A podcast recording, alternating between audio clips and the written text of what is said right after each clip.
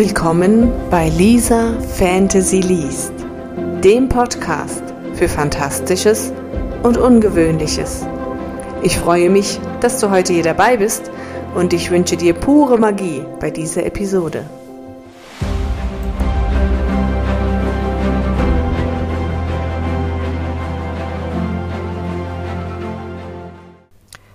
Hallo und herzlich willkommen zur dritten Folge von Lisa Fantasy erschafft.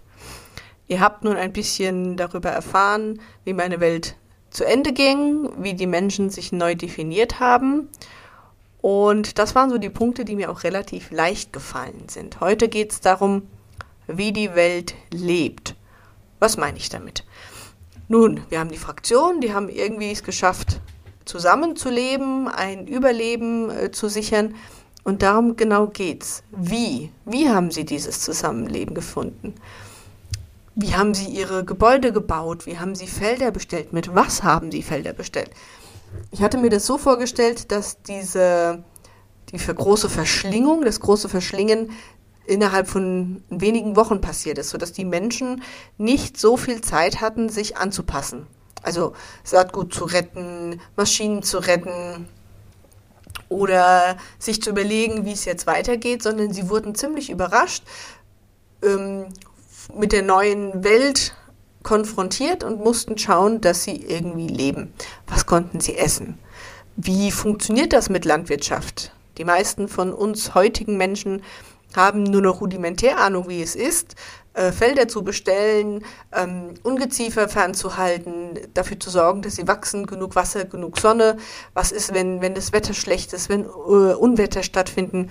Also das waren alles Dinge, die viele Menschen rudimentär ähm, noch wissen, weil es vielleicht mal in der Schule behandelt worden ist, weil man auf dem Land gelebt hat. Aber die wenigsten haben echte Erfahrung. Selbst diejenigen mit einem kleinen Kräutergarten oder einer kleinen Gartenlaube hatten auch nur rudimentär Ideen, weil sie kaufen sich ihre Samen im Geschäft. Sie kaufen sich gute Erde, wenn die Erde nicht gut ist, Dünger und das alles gab es nicht mehr. Also aus was haben sich die Menschen Häuser gebaut und was haben sie gegessen?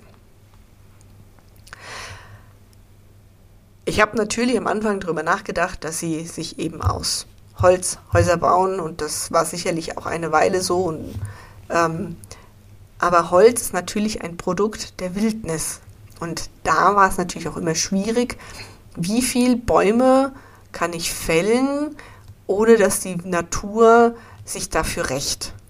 Und ich denke mal, gerade so am Anfang des Verschlingens und in dieser großen Umwälzung ähm, kam die Natur den Menschen noch sehr rachsüchtig vor.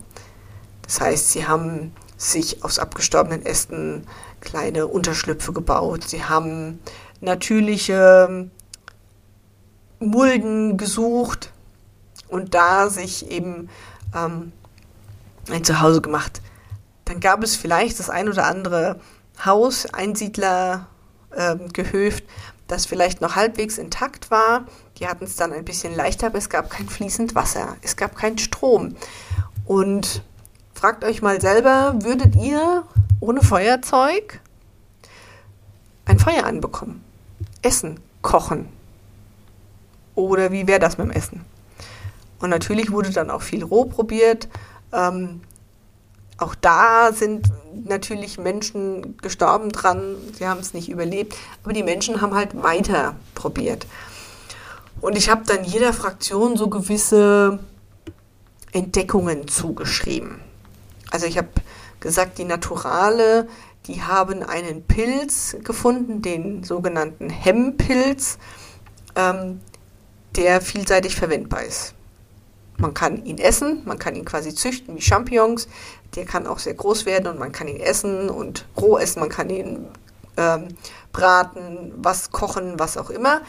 Und man hatte noch die Kartoffeln, auch ein Lebensmittel, das äh, einem versorgen kann und haben halt festgestellt, dass kleinere Felder mit dem Pilz recht gut gedeihen. Er braucht halt ein bisschen Platz.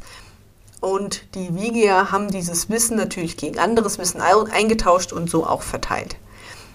Die Spirits, die haben eben festgestellt, weil es gab keine Medizin mehr, Die haben festgestellt, dass es bestimmte Kräuter gibt, die, so wie heute in der Homöopathie oder in der Naturheilkunde, die bei verschiedenen Krankheiten helfen können.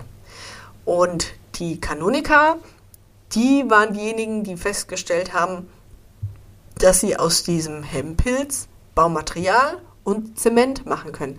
Denn aus was wird Zement hergestellt? Äh, Sand, Steine und noch andere Dinge. Ähm, das gab es alles so nicht mehr. Es gibt, gab keine Kiesanlage mehr, wo man sich das holen konnte. Das heißt, die Menschen mussten gucken, wo kriege ich das alles her, wie organisiere ich mir das bei mir vor Ort, zumindest am Anfang. Und dann habe ich angefangen, als die Wiege die anderen Fraktionen über, überzeugt hatten, dass ein Miteinander einen viel größeren sicheren Bereich erschafft. Wie sahen denn dann die Häuser aus? Wie sahen denn dann die Häuser aus? Ich meine, am Anfang hat jeder so seinen Weg gefunden, sich in Zuhause zusammenzuschustern. Aber nachdem die Fraktionen zusammengearbeitet haben, haben sie sicherlich auch ihre Ideen zusammengeworfen und herausgefunden, welche Art von Haus man bauen kann, ohne dass die Wildnis böse darauf reagiert. Und ich habe da wirklich eine Zeit lang ähm, mit Minecraft gearbeitet. Ich habe äh, verschiedene Hausmodelle äh, kreiert. Ich habe äh, hatte Vorstellungen, wie das aussieht und habe angefangen, da in Minecraft mir meine Häuser zu bauen, habe festgestellt, dies und jenes funktioniert so nicht. Da ist zu wenig Platz, das sieht nichts aus und habe dann letztendlich äh, meinen Modus gefunden, dass die Häuser eben an Langhäuser angelehnt sind, die zwei Stockwerke hoch sind, also Erdgeschoss, erster und zweiter Stock, relativ lang, sodass in einem Langhaus um die 30 Personen ein Zimmer haben. Es gab unten die Bereiche, sind die reinen Gemeinschaftsbereiche und oben eben einzelne Zimmer. Und man hat eben herausgefunden, wie man mit den Hempels benutzen kann für die Isolation, wie man ähm, eine neue Form von Glas herstellen kann. Und später habe ich mir dann überlegt, haben sie natürlich auch wieder Mittel und Wege gefunden, Glas herzustellen mit den neuen Materialien, die zur Verfügung standen. Aber ich habe ziemlich lange daran gehangen, wie sieht denn eine Gesellschaft aus, die zwar sehr viel wissen, aber wenig Möglichkeiten hat. Und habe da in der Zeit auch ein zweites Projekt angefangen zu schreiben, weil ich einfach die Welt nicht klar vor Augen hatte und dann auch in meiner Geschichte nicht weiterkam. Woran ich zum Beispiel ganz lange gehangen habe und mich dann auch in der Prepper-Szene ein bisschen eingelesen habe und alles andere möglich geguckt habe, war für mich, was machen die denn mit ihren Hinterlassenschaften? Also ich komme noch aus einer Zeit, da kannte ich noch die Sickergrube. Das heißt, einmal im Monat oder alle paar Wochen kam ein großes Auto mit einem Schlauch, hat das in die Grube rein und hat die ausgepumpt denn es gab, zumindest wie ich klein war, gerade in so ab, abgelegenen Dörfern noch nicht überall einen Kanal. Und natürlich gibt es bei den, ähm, bei, bei den Fraktionen gibt es Überreste davon. Aber es gab halt nicht mehr die Infrastruktur und ich habe dann halt überlegt, wie funktioniert das? Da kommen natürlich die Gaben ins Spiel. Das heißt, sie haben da schon Mittel und Wege gefunden, wieder äh, in Anführungszeichen äh, neue Abwasserkanäle zu legen, aber wohin damit? Also so ein reines Klärwerk für, ähm, für ein Dorf gab es nicht. Und ich habe lange überlegt, wie leben die Menschen außerhalb der Szenen, in denen meine Protagonisten auftauchen. Denn ich hatte das Problem, dass mir die Welt nicht lebendig vorkam. Und dann hing ich eine Weile. Also das war für mich eine echte Blockade, weil ich einfach ähm, die Welt nicht als eigenständiges, lebendes Objekt im Kopf hatte, sondern immer nur so Spotlight-mäßig, wenn meine Charaktere irgendwo aufgetaucht sind. Und als ich dann mich über Wochen damit beschäftigt habe, wie denn so Häuser entstehen, wie ist das mit Strom oder mit, mit Wärme, wie ist das im Winter, wie ist das mit Dämmung. Ähm, ich habe auch sehr lange nachgeforscht, wie viel Hektar Land bräuchte ein Mensch, um dort Lebensmittel anzubauen. Was natürlich unterschiedlich ist, haben sie Tiere, haben sie keine Tiere. Bei mir haben die meisten keine Tiere oder nur, nur sehr gering halten, also keine Massentierhaltung. Und ich habe dann ausgerechnet, nachdem ich für mich rausgefunden habe, eine Person, um sich davon zu ernähren, braucht etwa zweieinhalb Hektar Land. Ähm, wie groß muss so ein Bereich sein, in dem diese ganzen Menschen leben, damit auch alle davon sich ernähren können, wenn denn alles auch gut läuft, wenn die Ernte gut läuft. Damit hing ich eine Weile. Es hat aber auch Spaß gemacht, sich mit diesen Themen auseinanderzusetzen. Ähm, und mir hat geholfen, die Kurzgeschichten zu schreiben, die ich auch immer wieder hier auf meinem Podcast einlese. Spannend fand ich es, als ich mich damit beschäftigt habe, also wie leben die Menschen, was gibt es für Möglichkeiten, Prepper-Bereich, habe ich auch viel davon im Netz, in Zeitschriften, im Fernsehen gefunden.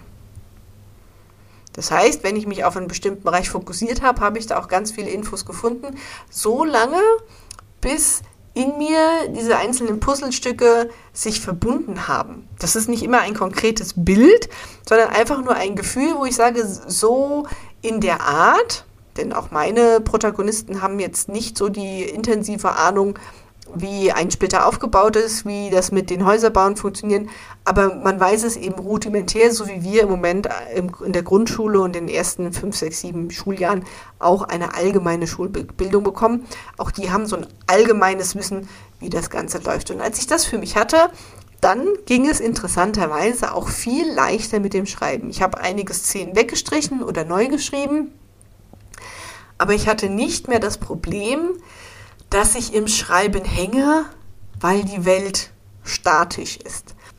Aber ihr kennt es sicherlich auch, wenn ihr euch mit etwas in, befasst, weil es euch interessiert, dass ihr überall irgendwie Informationen findet, dafür, dagegen, wie auch immer, sodass ihr einfach der Meinung seid, plötzlich interessiert sich alle, alles und jeder genau für dieses Thema.